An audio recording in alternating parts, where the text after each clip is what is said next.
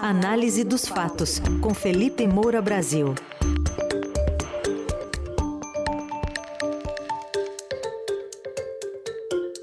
Entre os assuntos de hoje, as sinalizações do governo Lula, que geraram reação no mercado, e declarações de Santos Cruz. Tudo bem, Felipe? Bom dia. Salve, salve, Carol, equipe da Eldorado FM, melhores ouvintes, sempre um prazer falar com vocês.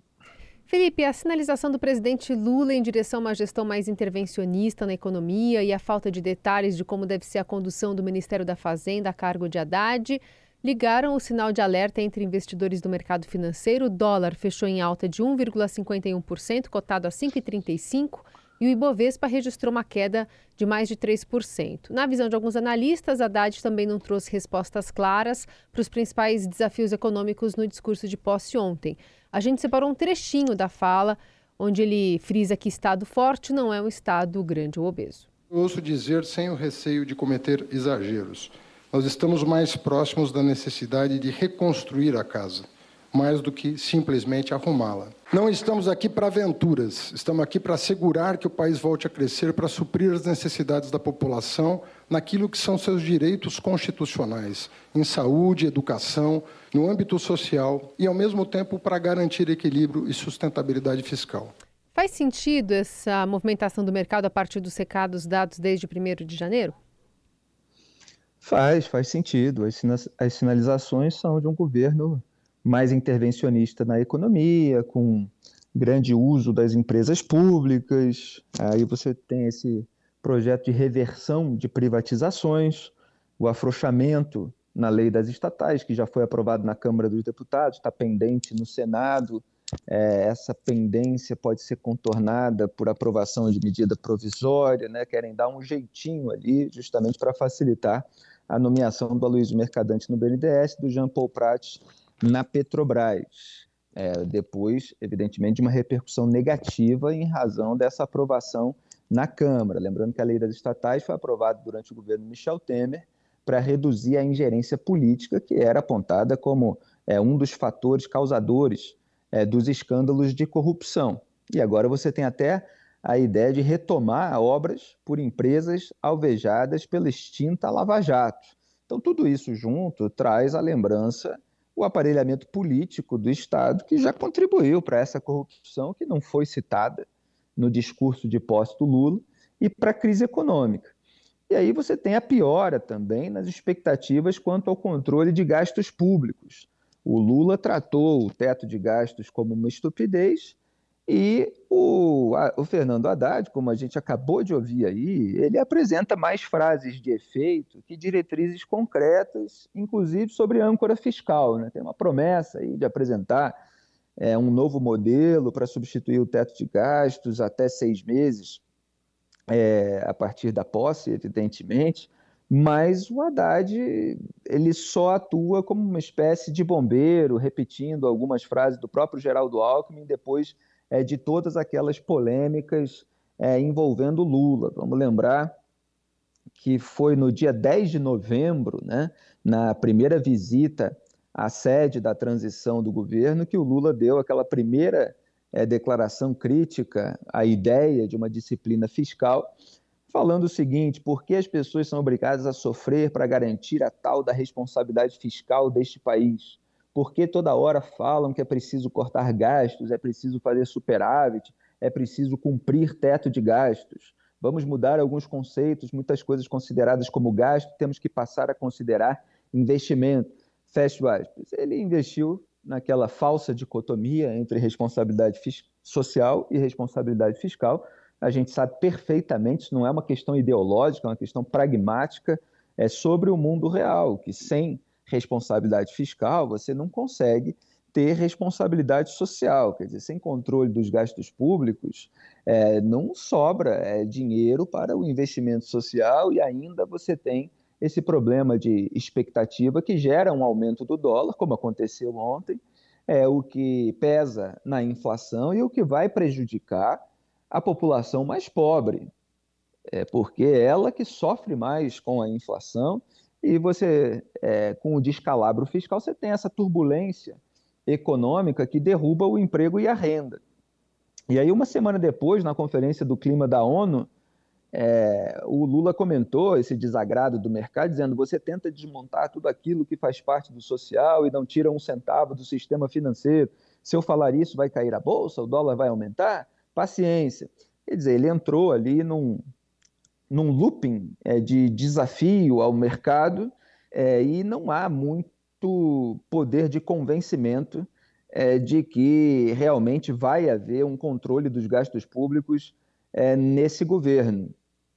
É, então, tudo isso é, gera uma expectativa ruim, é, há uma preocupação muito grande, e nesse cenário, é, ainda você tem a possibilidade de intervenção é, do governo Lula na política de preços da Petrobras. É, o próprio Alexandre Silveira, né, senador do PSD de Minas Gerais, que tomou posse como ministro das Minas e Energia, falou é, que uma das prioridades da pasta é ampliar refinarias, mas muita gente não vê é, abertura para essa possibilidade. E a gente precisa lembrar que ali a partir de 2006, é, quando surgiram os projetos de novas é, refinarias, os investimentos acabaram não acontecendo e viraram alvos da Operação Lava Jato, é, que apontou ali esquemas de desvios bilionários em obras é, dessas empresas, o Comperge no Rio de Janeiro, Abreu e Lima em Pernambuco, teve as refinarias Premium também no Maranhão, é, no Ceará. É, existe uma desconfiança muito grande é, em, em, relação a essa possibilidade. A gente sabe que o Brasil tem uma insuficiência na área de refino, é, e, então se acredita que é, seguir aí a, as cotações internacionais é, é, a melhor política para a Petrobras e o PT quer mexer nisso, é, quer fazer um mix é, para tentar diminuir o preço é, dos combustíveis, muitas vezes na marra, o que em curto prazo parece legal para a população, mas em médio e longo prazo pode se transformar num desastre. Então você tem toda essa preocupação aí por parte do mercado e o Lula ainda assinou a medida provisória que prorroga a desoneração de combustíveis, né? Esse corte de impostos feito de maneira eleitoreira pelo Jair Bolsonaro, porque o grande dever de casa, mais profundo, nenhum dos dois faz, que é justamente cortar gastos públicos mal feitos, que é redefinir prioridades é, nos gastos públicos e a qualidade desses gastos. A gente não viu medidas concretas nesse sentido, de uma grande reforma administrativa é, no governo Bolsonaro, e nem vê agora nesse começo é, de, de governo Lula. É, então, o Lula teve uma preocupação com a popularidade, porque o, os bolsonaristas estavam nas redes sociais fazendo muita pressão, mostrando: olha, vai subir a rampa junto com a inflação, está é, querendo é, voltar com os impostos. É, como se fosse um discurso supostamente liberal bolsonarista, mas é, o liberalismo econômico não é tão rasteiro assim, né? Então, foi uma medida mais é, eleitoreira aí do Bolsonaro, sem ter feito o grande dever de casa, mas usa para estabelecer esse contraste com uma esquerda que eventualmente vai trazer é, impostos de volta. Quando é, se prorroga a desoneração, é, você tem um impacto fiscal, quer dizer, o, o, o, atual ministro da Fazenda, Fernando Haddad, queria contar é, com essas dezenas de bilhões de reais é, que poderiam voltar para o caixa é, por meio da arrecadação, é, para ele fazer a sua gestão é, na fazenda, é, o dinheiro que o povo paga é, com esses impostos. Mas aí o Lula ficou receoso da, da pressão bolsonarista de perder popularidade no começo do governo e prorrogou a desoneração. E como você já teve a aprovação de uma PEC da gastança no Congresso Nacional, é, que não foi só para atender a população de baixa renda, isso é preciso ficar muito claro, foi para manter uma série de privilégios. Aí eu recomendo os artigos, por exemplo, do economista Marcos Mendes a respeito disso. É, o cenário fiscal se agrava bastante. É, então, tudo isso levou a Bolsa a cair 3% nessa segunda-feira, o dólar comercial à vista fechou o pregão ali com alta de 1,47% sobre o real, cotada a R$ 5,00 e vírgula, 30, é, vírgula 357, né? É, então, acho que faz totalmente sentido, é, dado aquilo que está sendo apresentado pelo governo. E o que a gente vê nesse momento em que o bolsonarismo teve esse fim melancólico é que a oposição a medidas concretas do governo está vindo do mercado, está vindo de economistas liberais, inclusive aqueles que apoiaram o Lula no segundo turno contra é, o Jair Bolsonaro. Então, você, é, setores, da, alguns setores não adesistas é, da imprensa, é, mas não vem do bolsonarismo. Quer dizer, a, a, a arena política ainda não está devidamente organizada para confrontar essas medidas e as incertezas a respeito delas. Felipe, também queria te ouvir sobre a, o, o, espólio né, do, do presidente, ex-presidente agora Bolsonaro, que está fora do país. Pessoas que estão ali esperando uma, um líder né, para se colocar como oposição ao mandato do presidente Lula. Por parte dos generais, há críticas né, sobre a atuação de Jair Bolsonaro. É, exatamente. É, houve aquele discurso do general Milton Mourão, que eu mostrei ontem aqui na coluna, que obviamente decepcionou os bolsonaristas intervencionistas que estavam acampados em porta de quartel, mas o presidente, com a sua fuga para Miami, na Flórida, nos Estados Unidos, já tinha decepcionado parte deles na sexta-feira. Essa gente achava que deveria haver é, uma intervenção militar, um golpe das Forças Armadas para impedir a posse do Lula em razão dos escândalos de corrupção, o que faltou foi criticar lá atrás, foi fazer uma pressão pacífica, ordeira, legítima lá atrás, é, para que o STF não revertesse prisão em segunda instância, para que não houvesse é, anulação das condenações, declaração de suspeição, quer dizer, tudo poderia ter sido feito dentro é, do regime democrático. Claro que há pessoas que têm um juízo diferente a respeito dessas questões. Agora, quando você tem é, pontos a serem defendidos, você acredita que certa decisão deve sair nesse sentido, você atua é, no debate público, trazendo toda a argumentação, trazendo é, a, aquela sinalização é, de setores da sociedade com uma insatisfação num eventual cenário de impunidade, se esse é, se essa é a avaliação dessas pessoas. Essas pessoas não fizeram isso lá atrás. E Jair Bolsonaro não fez isso lá atrás. Já falei muitas vezes na coluna, mas repito, Jair Bolsonaro mandou apagar é, na, do Twitter dele a defesa da prisão em segunda instância.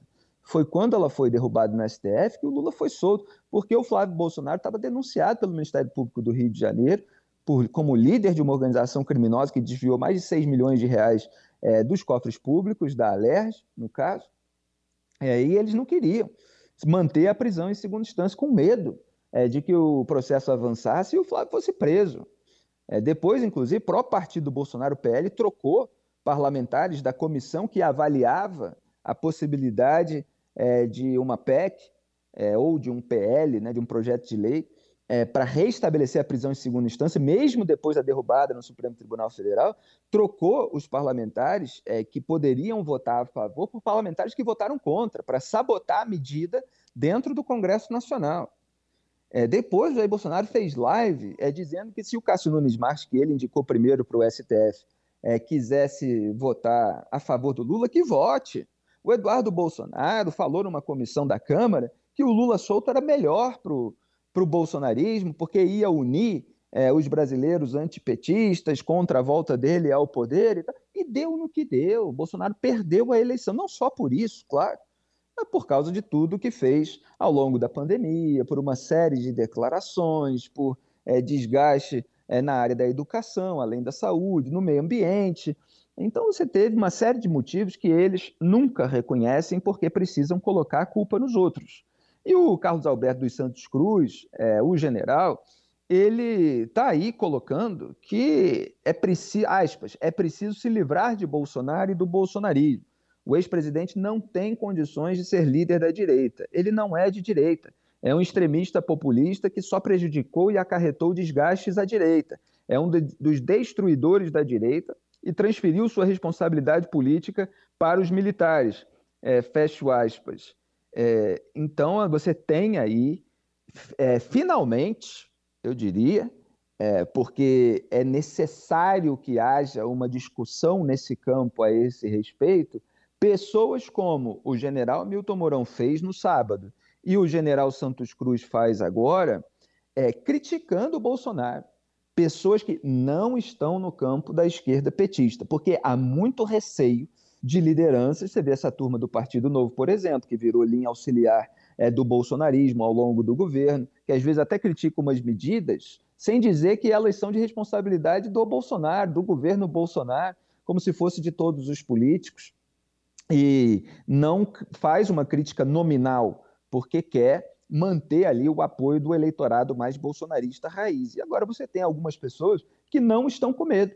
Porque Bolsonaro perdeu, porque Bolsonaro teve um fim de governo melancólico, porque ele foi para os Estados Unidos com medo do fim do foro privilegiado. Já há informações aí de bastidores que ele foi inclusive aconselhado por advogados próximos a fazer isso. É, o futuro jurídico dele é incerto, então há um vácuo aí a ser ocupado. Nesse momento, como eu disse, está sendo ocupado pelo mercado, por economistas liberais, mas quem é que vai fazer a oposição na arena política? Então é bom que se instaure esse debate, porque o desgaste do bolsonarismo se revelou é, do, na disputa presidencial nessa eleição e para atrair eleitores mais ao centro, eleitores mais independentes, talvez essa é a discussão que se coloca, né? Não estou aqui é, cravando nada para o futuro. Você precisa de uma liderança com maior capacidade de pacificação, com maior entrada, é, capacidade de união, de mobilização de diversos setores que andam insatisfeitos com a volta do Lula ao poder. Felipe Moura Brasil, todos os dias aqui no Jornal Dourado. Já já a coluna dele está publicada nas plataformas digitais para você ouvir em formato podcast. Obrigada, Felipe. Até amanhã. Muito obrigado, Carol, melhores ouvintes. Tamo junto. Até amanhã. Tchau.